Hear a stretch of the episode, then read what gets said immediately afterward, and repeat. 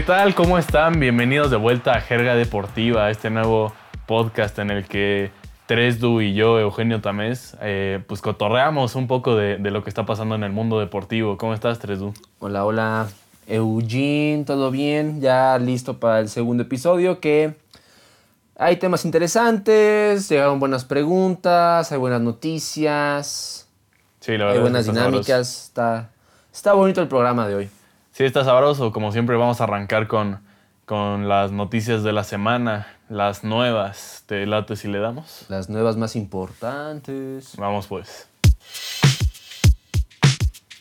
Y bueno, entre las nuevas nuevas, pues después de tantos meses sin saber qué va a pasar con el mundo del deporte y que cuando regresa tal liga y cuando veremos acción por parte de algunos deportistas, incluyendo la, el béisbol, el rey de los deportes, la MLB, pues al fin ya hay un arreglo para que regrese la, el béisbol de las grandes ligas. Y que había sido todo un tema, ¿no? Era, fue, fue, todo un rollo porque el sindicato que no estaba de acuerdo de que 60 partidos y que tenían que ver también la cuestión de los salarios para los jugadores se ha llegado a mencionar que como la NBA y como el MLS que van a hacer un pequeño mundialito en, en Florida, ¿no? Ajá, igual en Florida. Eh, la MLB se llegó a cuestionar esto, se llegó a, plantear esto, no está confirmado, pero todo, e, era todo un rollo, todo un cuestionamiento de que no, o sea, la MLB no va a regresar, bla, si va a regresar, no sabemos, pero al fin ya hay un arreglo entre el sindicato, entre la, entre la liga, y es que ya el primero de julio regresan a, entrenar los, los, jugadores, tienen que presentarse con sus equipos para empezar las preparaciones físicas de, los jugadores. Y hasta el 24 de julio tenemos el play ball. Pues qué bueno que sí se va a armar porque la verdad es que había muchas dudas alrededor de ese tema. Eh, otro deporte en el que hay muchas dudas es el tenis. Es el tenis también. Porque, eh, pues bueno, algunos sabrán, otros no, que hay ahorita una crisis igual por el COVID-19 en el mundo del tenis. Ajá. Eh, ¿Te supiste esa historia?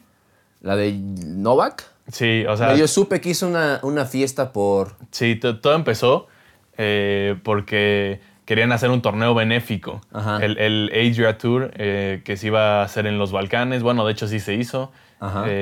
y fue organizado y promocionado principalmente por Novak Djokovic, el tenista número uno del mundo, ¿no? Ajá. Y y la cosa es que era un torneo abierto al público, entonces hubo muchos asistentes, no hubo medidas correctas de distanciamiento social, entonces ya había polémica desde ahí.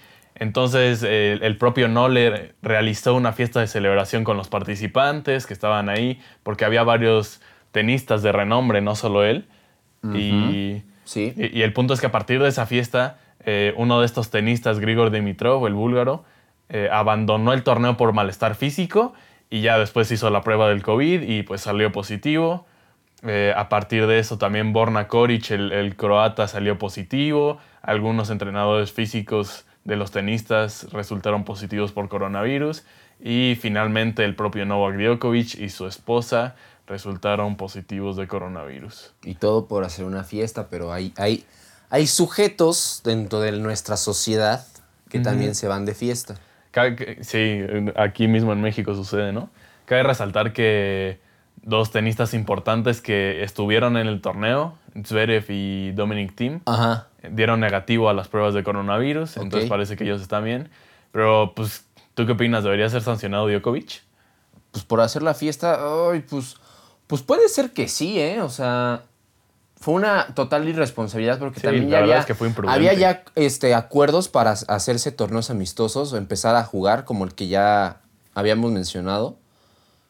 De que Djokovic iba a jugar contra...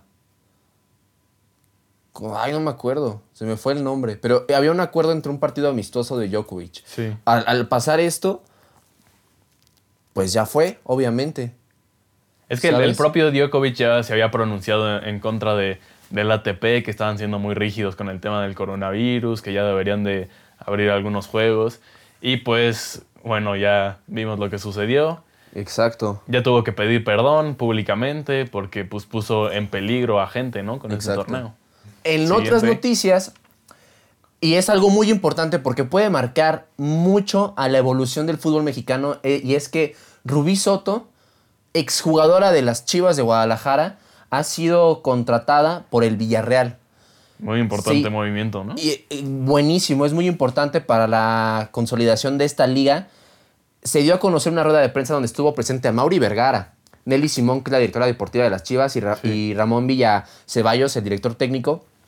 Y esta chica, Rubí Soto, nacida en, en Sinaloa, eh, es la primera mujer que llega a, a un equipo europeo desde que la liga se consolidó. Y no estoy contando a Ceci Santiago porque Ceci Santiago ya tenía pues esa consolidación en selección nacional, ya, está, ya era conocida pues en- dentro de la liga de Estados Unidos, que Ya después emigró a. América, pero es la primera que salió de la Liga Mexicana de, de Fútbol Femenil, que emigra a Europa y además, por obvias razones, es la primera este, jugadora sin ser seleccionada nacional que emigra a Europa.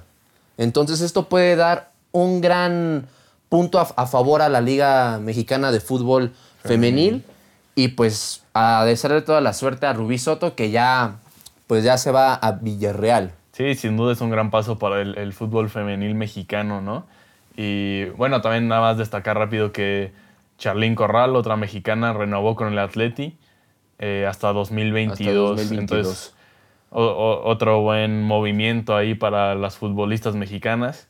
Y por último, en las noticias de esta semana, en las nuevas, Recién salido de recién salidito horno. el, el- el día de hoy, que bueno, cuando estamos grabando esto, 24 de junio, eh, Luca Romero debutó en el Mallorca contra Real Madrid y se convirtió en el debutante más joven de la Liga Española en toda la historia, con 15 años y 299 días. 19 días. 219 días. perdón. 219 días. Y, y pues sí, o- o muchos, la catalogan como el, el Messi mexicano, que es algo Exacto. complicado de decir. Exacto. Porque sí nació en México, nació en Nació en Durango, Durango. pero en realidad es hijo de, de padres argentinos, ambos, y él quiere representar a Argentina, entonces pues no hay que ilusionarnos Sí. desde ahorita porque eh, es muy poco probable de que vaya a jugar para la selección mexicana. Pero bueno, aún así es un, es un hecho histórico, ¿no? El que se haya producido este debut. Y que ya jugó con la selección argentina, ya fue con- este, convocado para la Sub-17, sub-15. ¿no? Para la sub-15. Ajá. Y de ahí ya también este Pablo Aymar, que es de la sub-17, ya lo está siguiendo, ya le está dando seguimiento a, a- a Luca. Entonces, o sea, será mexicano, pero pues se va con los argentinos. Sí, no. No creo que No va a estar tengamos. con nosotros. Eh, pues vámonos a la siguiente sección. Eh, esta vez les traemos eh, el top de la jerga deportiva. Es un top que. no, no, no se me dificultó. Se me dificultó, la verdad, al llegar al, al 2. Tenía a alguien ahí, pero. Pero mejor lo cambié al 3 y el 3 lo cambié al 2. Y es que son el- los mejores jugadores mexicanos que están militando ahorita en Europa. Exacto. Eh, tomamos en cuenta pues calidad en general, pero también su momento actual en, en sus, ju- en, en sus equipos en Europa para realizar cada quien su top 5. Entonces, pues lo que vamos a hacer es irnos de uno en uno. Eh, yo le voy a decir, por ejemplo, mi lugar número 5, luego 3 voy a decir el suyo y vamos a debatirlo un poco. Y así nos vamos a ir hasta el puesto número 1. Pero pues antes de arrancar yo tenía una mención honorífica que yo no sabía que seguía jugando en Europa. El gran GU Chiapas. Una leyenda del GU. eh, que fue campeón con Pumas 2009 y Exacto. 2011. ¿eh? Exacto. En dos ocasiones y ahorita está jugando en la segunda división B de España, o sea, básicamente tercera división, en el Salamanca. En el Salamanca Entonces, y pues, en el mismo equipo, pues hay un campeón de Chivas, Ah, sí. el Aris Hernández, Edwin Hernández. Sí, de hecho hay varios, anda. varios mexicanos ahí en Salamanca, también anda. el propio Sí, sí, Chatón. Enríquez, entonces, Martín Galván, sí, que había... Cristian Álvarez, que es, es otro canterano del Guadalajara. Chivas. Y así hay varios, ¿eh? Varios que dices, wow. Por ejemplo, Darwin Chávez, campeón olímpico, Sí. medallista de oro en Londres Y ahora juega en 2012. Finlandia, ¿no? Anda jugando en Finlandia. Pero bueno, a ver, número 5. A ver, arráncate tú con tu número 5. Mi número 5 yo se lo destiné a Irving Lozano.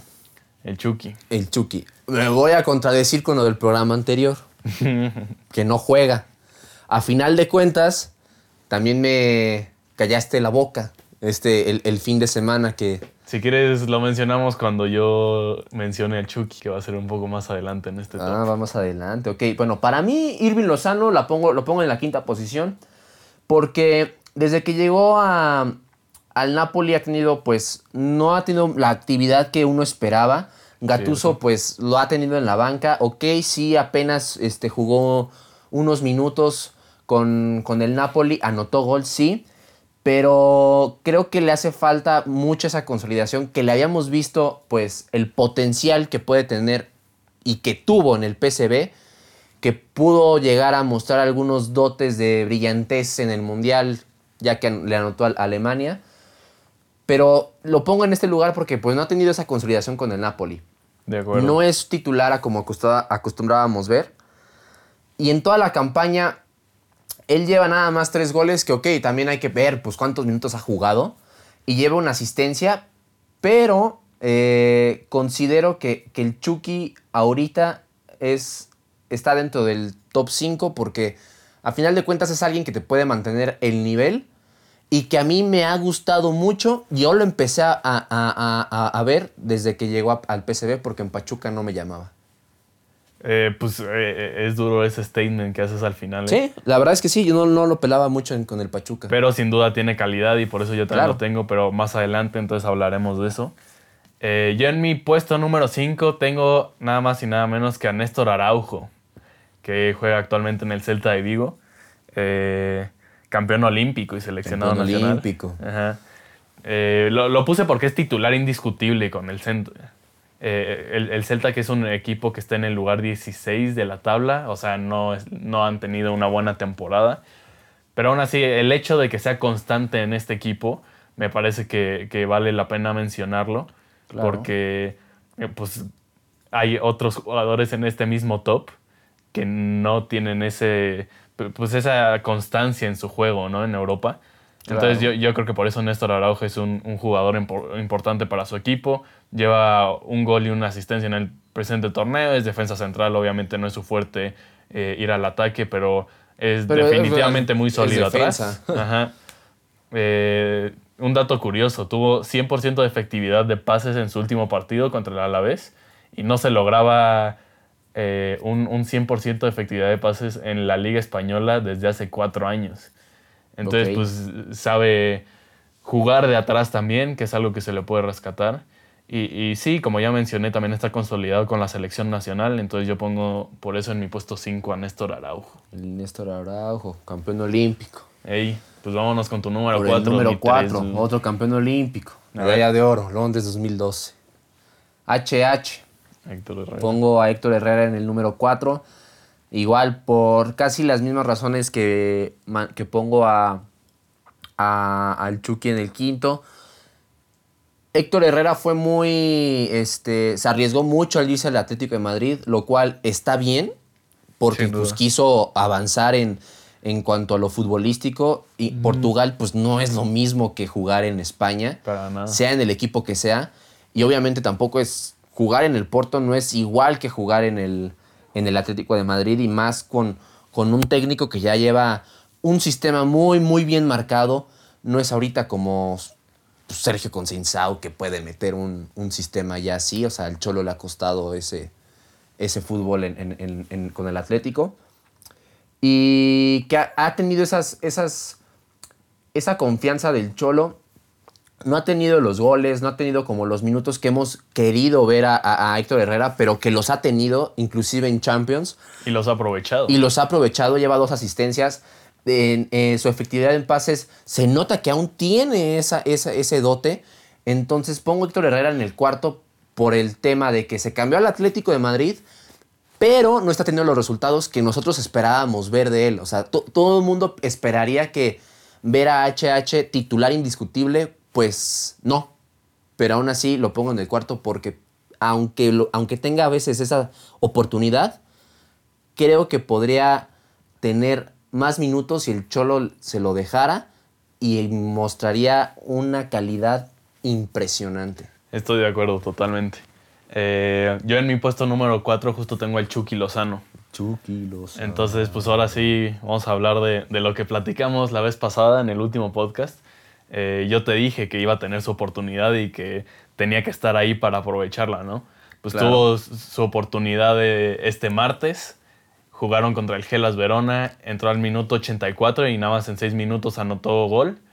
Entonces, digo, eh, apenas es, es, un gol, eh, no significa que ya va a ser titular, ni mucho menos. Tiene que seguir trabajando duro, pero pues es un buen comienzo. Como tú ya mencionaste, no, no tiene tantos minutos porque no es considerado en el esquema de Gatuso, ¿no? Frente a él está Insigne, está Politano, está Callejón y hasta a veces Amin Yunes. Eh, ok. Porque le falta esa parte defensiva al Chucky, como ya lo hemos mencionado, y eso no le encanta a Gatuso. Eh, lleva tres goles y una asistencia en liga, otro gol en, competiciones europeas. Entonces, yo lo pongo en el número 4 porque su talento es indiscutible, ¿no? Eh, es uno de los futbolistas, creo yo, más emocionantes de México, ¿no? Con, con más expectativas, tal vez desde el Chicharito, cuando fichó con el United, no había un jugador que emocionara tanto a la afición mexicana, ¿no? Con su gol contra Alemania se ha vuelto un ídolo y la verdad es que los mexicanos lo quieren ver triunfar. Eh, eh, es, un jugador emocionante por eso. Y, otra vez reitero que, que, para mí un mal año, porque la verdad eh, ha sido un mal año en, general para el Chucky, pero un mal año no es el fin del mundo. No, para nada. No, debe rendirse, tiene teniendo en cuenta que tiene 24 años. Sí, exacto, tiene 24 años también. Entonces tiene que sobreponerse para la próxima temporada y, y seguir mostrando la calidad que tiene porque sí la tiene, ¿no? Exacto, sí, ahí estoy de acuerdo contigo, digo como dije hace rato, yo creo que, o sea, a mí Irving Lozano nunca me llamó mucho la atención desde que jugaba en el Pachuca. A mí me llamaba más Pizarro. ¿Y cómo son las cosas? Ahorita Irving está siendo dirigido por un histórico del Milan, campeón de Champions, con el mismo Milan, y que ahorita ya está empezando a, tener esa formación como técnico, que ya tiene su, su, ya tiene un título con, con el Napoli. Y por el contrario, pues Pizarro está esperando que la MLS sea su brincolín, ¿no? Sí. Pero bueno, esa ya es otra historia. En el Inter Miami. En el Inter de Miami, de, David Deham. Mm. Para mí, el 3, pues mi principito, Andrés, Guardado. Andrés Guardado, que ha, ha, sido pues una pieza fundamental para Alexis Trujillo, que por cierto, perdón, para Rubí, para Rubí, que por cierto ya, fue destituido y llega Alexis Trujillo. Sí, ya lo ocurrieron. Pero que fue una pieza fundamental para Rubí en el, en el, en el Betis. Ha logrado pues encajar con la afición, con los compañeros en el campo. Ha, sido pues ese, ese titular pues indiscutible que obviamente ha habido partidos que inicia en la banca. Eh, tiene cinco juegos iniciados desde la banca pero que al final de cuentas todos los demás, todo el resto de los juegos que son este, 20, 22, perdón, eh, ha, estado como titular. Ah, lleva tres asistencias y además también aquí tengo que remarcar pues la trayectoria que lleva eh, Andrés Guardado en Europa. Ha estado pues en el, en el PSV, en el Leverkusen, eh, empezó pues en La Coruña. Sí, tengo que remarcar todo esto porque Andrés Guardado no es alguien tan fácil de quitar en un top 5 si hablamos de mexicanos en Europa. Y además, también tengo que decir que dentro del Betis, cuando Joaquín no juega, ¿quién es el capitán? Andrés Guardado. Sí, sin duda es una figura, pero fíjate que yo no lo puse en mi top 5. Hubiera sido mi siguiente opción, pero déjame explicarte por qué. Adelante. Eh, justo, creo que sus mejores años ya pasaron es eh, histórico, sin duda alguna, de la selección mexicana y, de equipos, justo como tú mencionas, del Depor de La Coruña, ¿no?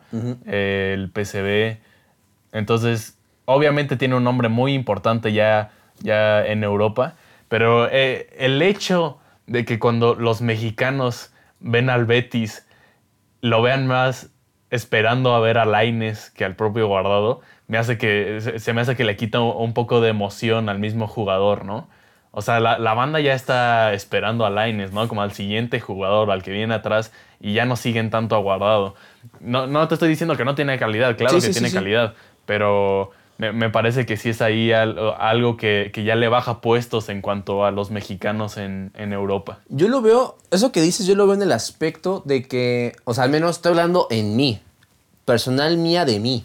Sí. De que al pensar en el Betis, uno piensa en Laines, porque ahorita es el, pues el, la joyita del fútbol mexicano que, que podríamos decir, ok, viene el Chucky, pero después del Chucky, ¿quién viene? Laines puede ser, ¿no? Puede ser. Y de Guardado, pues ya estamos acostumbrados a que Guardado ya tiene esa consolidación en, Europa. Yo así lo veo.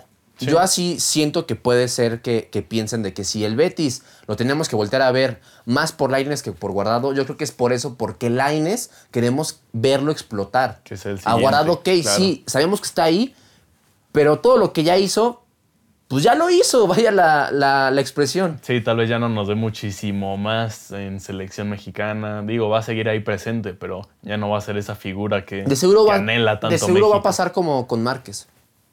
Por ejemplo, va a tomar un rol mucho más de líder. Exacto. De, de, de, justo en el vestuario ser ese líder con los jóvenes, pero tal vez ya no la estrella en cuanto al talento. Exactamente. Pues yo de número 3 puse a Héctor Herrera, HH. HH, campeón olímpico. Sí, justo un poco por lo que tú ya mencionaste, ¿no? Eh, no tiene demasiados minutos, no, no es titular indiscutible, ni, mucho menos, pero juega en un grande de Europa, ¿no? E, eso ya es a destacar, ¿no? Muchos mexicanos logran llegar a esos niveles y, ha tenido buenas actuaciones desde que, regresó la liga, desde que regresó del parón del, del coronavirus contra el Osasuna especialmente que, dio una asistencia, tuvo un gran juego, jugó los 90 minutos. Contra el Valladolid también jugó muy bien. Eh, entonces yo creo que igual que el Chucky, como se vienen calendarios apretados, va a tener minutos, ¿no? En lo que resta del torneo eh, va a tener eh, minutos y también siguen vivos en Champions, entonces lo podemos ver ahí. Entonces yo creo que va a seguir demostrando su calidad. E, es un jugador que yo creo que le gusta al Cholo Simeone y, sí le ha dado sus minutos porque quiere verlo y, lo vamos a seguir viendo. Tiene calidad, como ya mencioné, y tiene esa presencia en el terreno de juego porque siempre participa, ¿no? No hay un juego en el que pase desapercibido, siempre hace algo cuando está ahí presente. Sí, exacto. También resaltar eso de que HH sabe lo que es ser un líder dentro de la cancha. Pues a final de cuentas fue capitán del Porto, campeón con el Porto siendo capitán, entonces eso le beneficia mucho para que el Cholo se fijen más en él. Y creo que ya los puestos número 2 y número 1 van a coincidir. A ver, échate tu número 2. El número 2, Jesús Manuel Corona, el Tecatito. De acuerdo, yo también Tecatito Corona. Militante del Porto, con Sergio Consensao. Aquí lo puse porque es impresionante. De 28 partidos que se han disputado en Liga, 28 ha sido titular pero lo interesante es que ha jugado en dos posiciones. Sí, de lateral derecho y de extremo derecho. Exacto. Para, y además, me acuerdo hace poco, no recuerdo la neta contra quién fue, pero fue ya después del, coronavirus en el Dudragao. Sí. Era, era, estaba haciendo, era lateral en ese, juego. Tremendo golazo que se aventó. Sí. O sea, donde lo pongas, Tecatito te está respondiendo. Y es lo que le gusta a Concinsao. Y, es eso, o sea, no, no, solo juega bien, hace jugadas de crack, ¿no? Asistencias de crack, mete golazos. Y, como tú dices, es titular en todos los partidos. No, no solo esos de la primera liga que tú mencionas, sino también en la, Europa League, otros siete partidos, en los siete titular. Y en total ha metido cuatro goles y nueve asistencias este torneo. Pero como, como tú dices, no es solo los números, es la forma en que lo hace. Es la forma en cómo lo hace. O sea, Tecatito ahorita no sé si atreverme a decir si es el mejor Tecate que he visto, al menos el más libre dentro del campo, porque dentro de la selección y cuando llegó al Porto, pues en el Porto le faltaban esos minutos porque pues recién llegaba, en la selección lo ponían en una posición que según no era suya, pero ahorita también lo ha formado Sergio Concinsau, también lo ha arropado dentro de, esta formación técnica para que se desempeñe dentro del terreno de juego yo lo veo muy libre. O sea, lo veo en verdad siendo el verdadero tecatito. O sea, sí, tiene, tiene ese valor aparte defensivo ahora, ¿no? No solo ofensivo. Entonces es un jugador mucho más completo. Exacto. Para mí yo me atrevería a decir que es el mejor jugador del Porto esta temporada, ¿eh? de plano, ya sí. Sí, sí, sí, sin duda es el líder dentro del juego y... Quitando a Alex Telles también. Sí, sin duda. Ok. Yo pondría al Ok, es de los mejores. Yo no, yo no me voy a atrever a decir que es el mejor. Es de los mejores porque lo que tiene el Porto es una unión. Es todo el equipo, no dependen de uno. Que ahorita, pues, ahí se van a ver qué pasa con, a finales de la liga.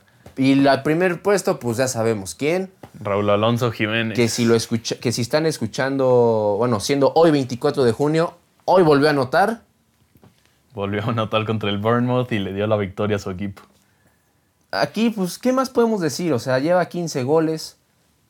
18 contando Europa League y 9 asistencias. Es el, jugador, es el jugador, obviamente, más goleador del equipo, líder en el equipo, ¿no?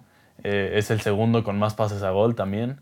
Y es el sexto más goleador de toda la Premier, nada más y nada menos, ¿no? Nada más encima están algunos como el Kun, Jamie Vardy, o, sea, figuras mundiales, ¿no? Exacto. O sea, no, es poco lo que hace eh, Raúl Jiménez, la verdad. De 29, de, de 30 apariciones, 29 ha sido titular.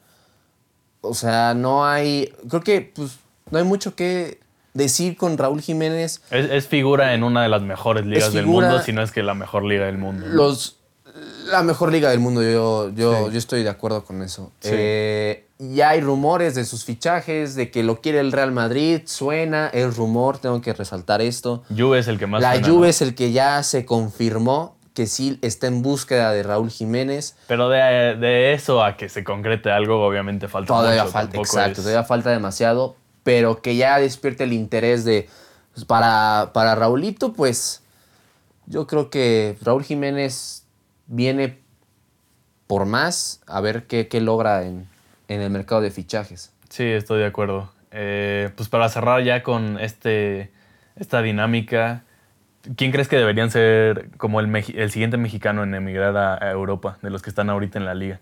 Pues mira, como te dije yo hace rato, me encantaría que fuera Pizarro. No sé si lo. O sea, para empezar, la MLS ahorita está perdida. O sea, van a jugar un mundialito en Florida y a ver qué pasa. O sea, no va a haber mucho tiempo. El problema es que, sí, se le vienen los años, poco a poco. Y se le vienen los años. El que debe de emigrar y aprovechar las oportunidades, porque también han sonado, es el JJ Macías. Estoy de acuerdo. Tiene gol, tiene, tiene fuerza, tiene esa capacidad en el campo para poder distribuirse dentro del área es un buen delantero que si sabe aplicarse dentro del Guadalajara, que lo ha hecho últimamente y lo hizo también con el León, tiene probabilidades para migrar y como dicen por ahí, que el Dortmund también ya lo buscó, que estaba interesado. Sí, varios, ¿no? En Real Sociedad también sonaba, los equipos holandeses. Hay muchísimos equipos que están como interesados en el JJ Macías y creo que es el próximo que tiene que migrar. Sí, la cosa es saber por cuánto lo dejan salir, ¿no? Yo pensaría igual en JJ Macías, tal vez Alan Mozo de Pumas, que también ya tiene interés de equipos como el Galatasaray, y el propio César Montes, el central de, Rayados, creo que son los próximos a emigrar. Pero pues bueno, vámonos con, la siguiente sección, ¿te late? Vámonos. Vamos a responder unas preguntas que nos enviaron en la jerga respondona. La jerga respondona. ¿Pues te echas la primera? Eh, sí. Vámonos con la primera nos la envió en Twitter César Fuentes y dice, ¿qué piensan de la atención que van teniendo los esports? Uh. Eh, pues yo creo que es una tendencia a la alza, ¿no? Sin duda alguna. Y, la pandemia solo aceleró este proceso. El, hecho de que ya deportistas famosos y otras celebridades hayan metido este tema hace que, que en el mundo tenga mucho más popularidad.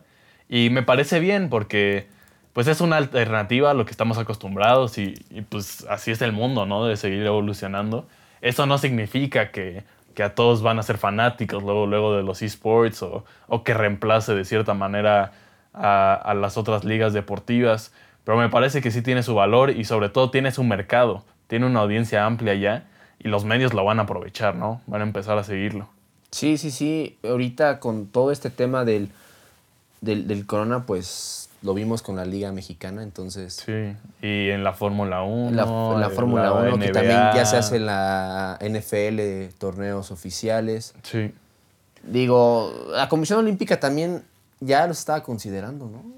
Algo así, había pues, escuchado. Pues no sé si la Comisión Olímpica tal cual, pero sí, pero sí, hay muchos que abogan por, por, porque sea considerado tal cual un deporte, ¿no? Por la habilidad, porque requiere de cierta destreza mental y física, al menos con las manos, para, para desarrollarse, ¿no? Claro. bueno, a ver qué, qué pasa. Porque sí ha sido un tema muy, muy, muy interesante. Esto de los eSports, que ya los están dándole la importancia que debe, debe de, tener. La segunda pregunta, Imanol Delgado. El Lima. El Lima. ¿Cómo ha afectado el arbitraje en definir al líder y campeón en la Liga Española? Uta. Tema polémico. tema duro. Tema duro. Para empezar, hay que, hay, que, hay, que, hay que aclarar que el VAR se creó para poder hacer el juego más justo, lo cual yo he visto en España, lo he visto en México, lo he visto en Italia, lo he visto en, Inglaterra. Siempre va a haber esa, esa polémica. Hay ligas, por ejemplo en Inglaterra, yo he visto que luego abusan del VAR. Demasiado. y tanto es el abuso que hasta los fueras del lugar son por milímetros. Tenemos este panorama. El siguiente panorama son los que no hacen, eh, no utilizan el bar como debe de ser.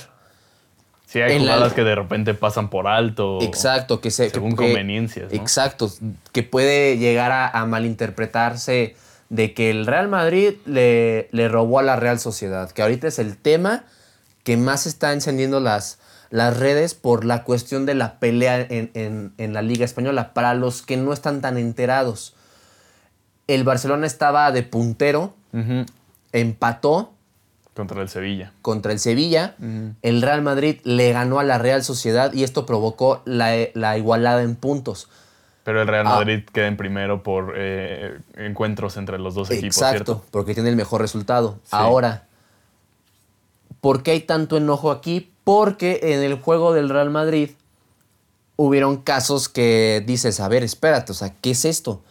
El primero que hay que mencionar es el penal a Vinicius, lo cual yo he visto repetición tras repetición tras repetición. Hay una toma que dices, ahí no lo toca.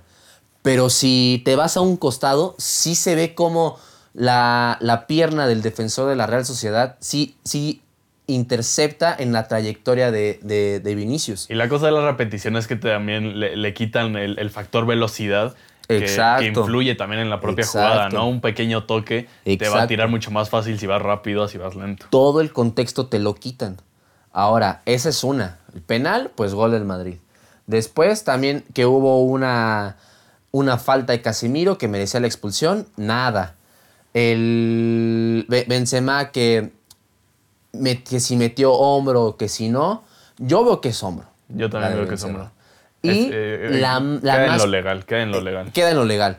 Y la más polémica donde yo sí estoy de acuerdo que fue gol mal anulado de, de Han, Januzaj. De Januzaj, ajá. Este, él, él tira desde fuera del área, mete el gol, pero aquí lo que se estaba discutiendo es que Miquel Merino estaba y este, estorbando a, Courtois. Ahora, ¿qué también es un factor que si hay un jugador estorbándole la visión al portero no cuenta el gol? O sea...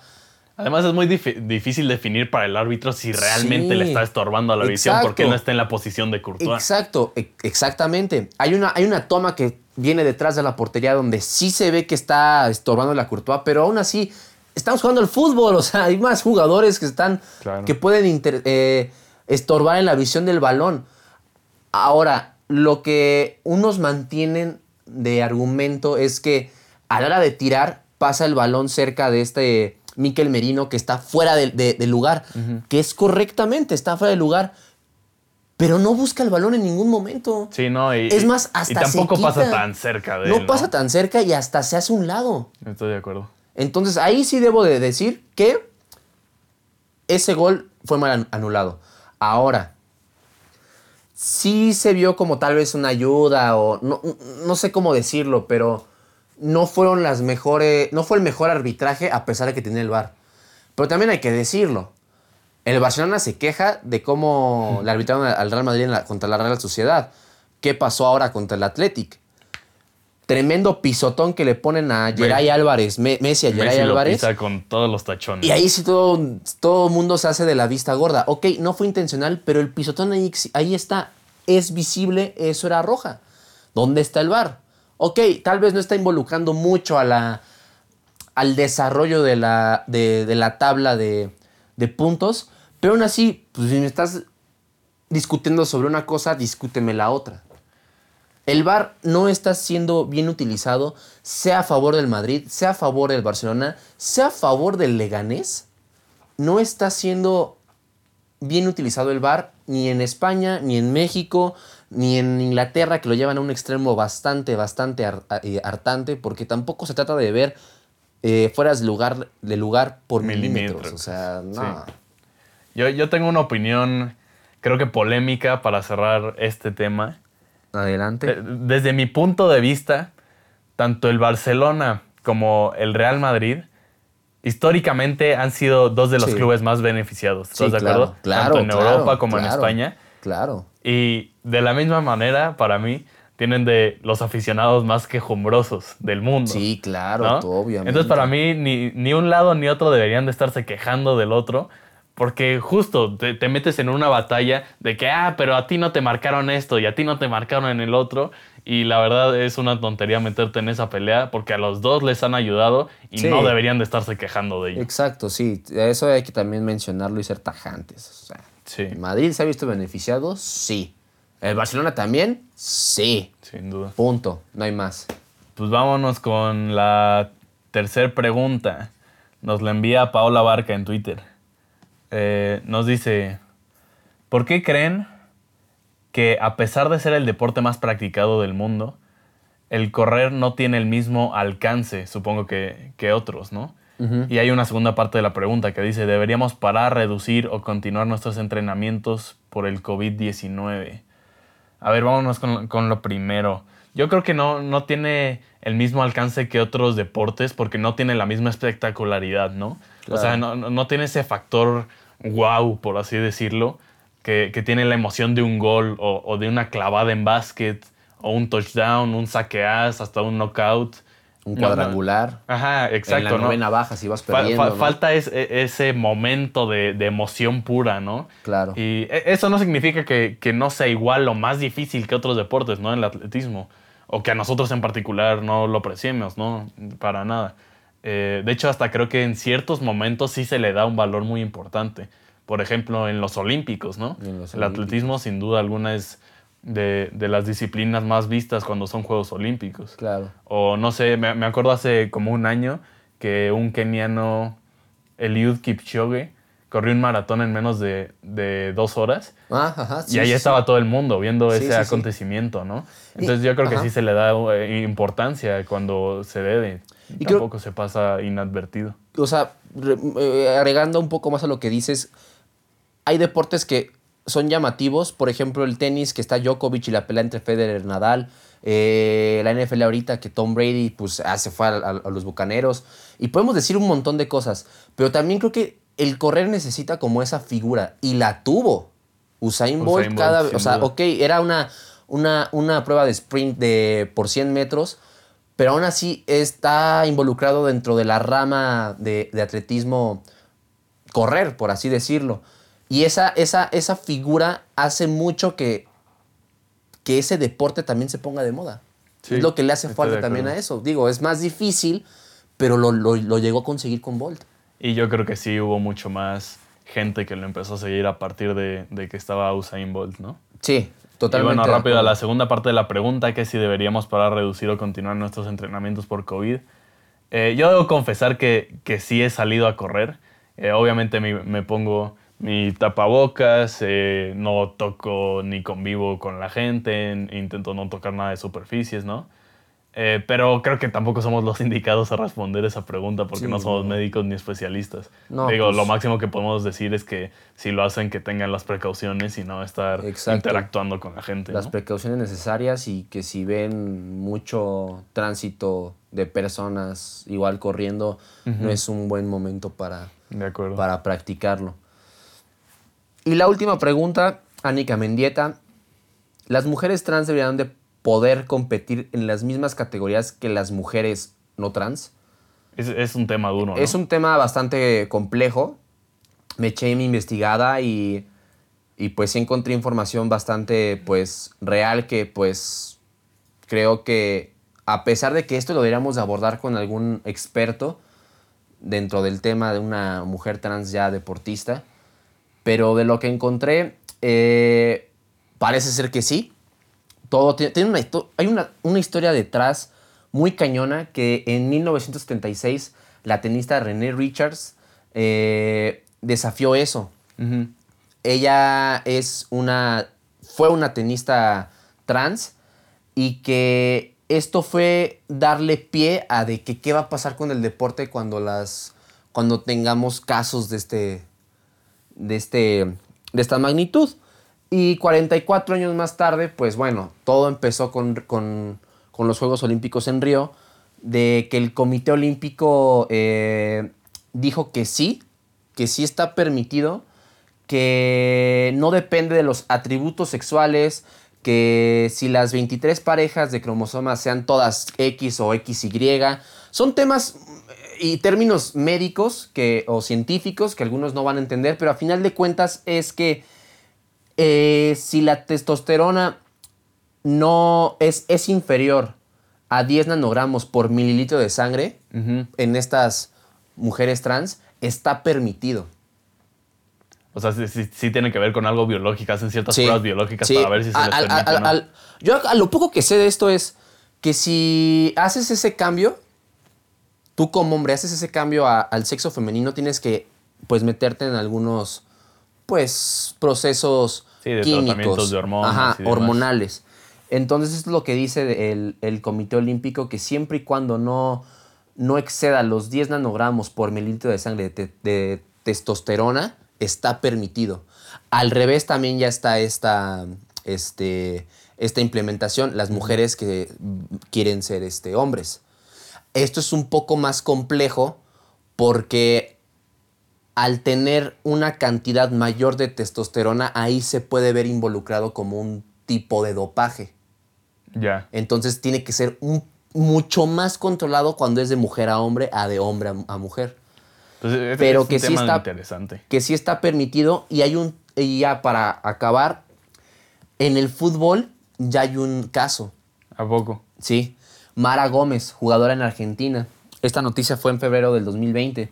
Este ella aspira a jugar fútbol profesional este, femenil en Argentina, pero lo que salieron a decir esta Evelina Cabrera, la, la presidenta de la asociación este, de fútbol femenil allá en Argentina es que no depende tanto de la AFA, depende de la FIFA porque no hay, no hay regulaciones al Aún respecto. No existe. Aún no existe. Y debería existir. Y ya deberían de empezar a, considerar ese tipo de, temas, como ya lo hizo la Comisión Olímpica de, eh, Internacional. La FIFA aún todavía no este, no hay un caso ya resuelto para Mara Gómez, pero en el fútbol ya se presentó y la AFA prácticamente dijo, o sea, por nosotros, o sea, pues que juegue, pero es que a final de cuentas la decisión es de, es de la FIFA. Pues que o sea, es un tema yo creo que muy profundo, muy interesante y si te late estaría chido retomarlo más adelante, ¿no? Tal vez darle una, sección mucho más relevante en, el programa, buscar entrevistas y, y demás para poder conocer más sobre el tema que creo que está poco explorado y deberíamos meterle más. Sí, sí, la verdad es que sí, es un tema muy complejo y que, que pues a final de cuentas, si, si la Comisión Olímpica ya dijo que sí con estas regulaciones, yo no veo por qué no. Estoy de acuerdo. Eh, Pero bueno. Sí, eh, quedamos entonces en, meterle más a ese tema más adelante, ¿te late? Pues es tema... Muy polémico y, es tema difícil. y complicado. Y que sí que si lo abordamos, lo vamos a abordar bien. Va, chido. Vale. Eh, pues sí, ese es nuestro programa del día de hoy. Ojalá les haya gustado. Gracias por acompañarnos de nueva cuenta. Eh, no olviden seguirnos en Twitter, en arroba la de por jerga. Y envíenos también sus preguntas para la, la jerga respondona. Ya ven que que se ponen buenas algunas preguntas, entonces no duden en enviarlas. Se ponen bien intensos, chavos. y, y pues nos seguimos escuchando aquí la siguiente semana. Adiosito.